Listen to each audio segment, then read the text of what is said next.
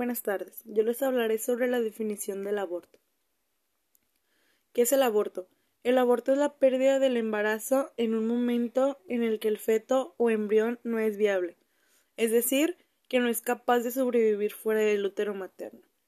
Pérdida de la gestación de un embrión o feto que tenga menos de medio kilo o 500 gramos o hasta la semana 22. En este caso, de que sea otra semana más avanzada u otro peso, pero totalmente incompatible con la vida también se considera aborto. Se produce, se puede producir tanto de forma espontánea como inducida.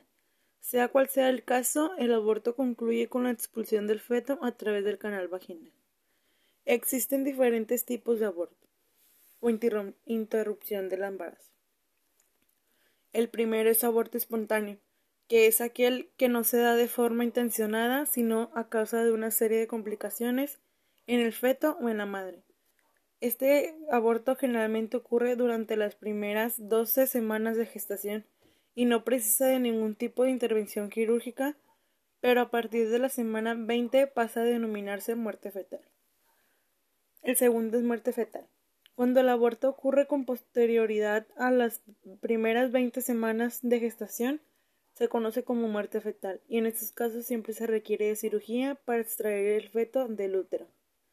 Aborto inducido. El aborto inducido es aquel que se realiza por propia voluntad de la mujer.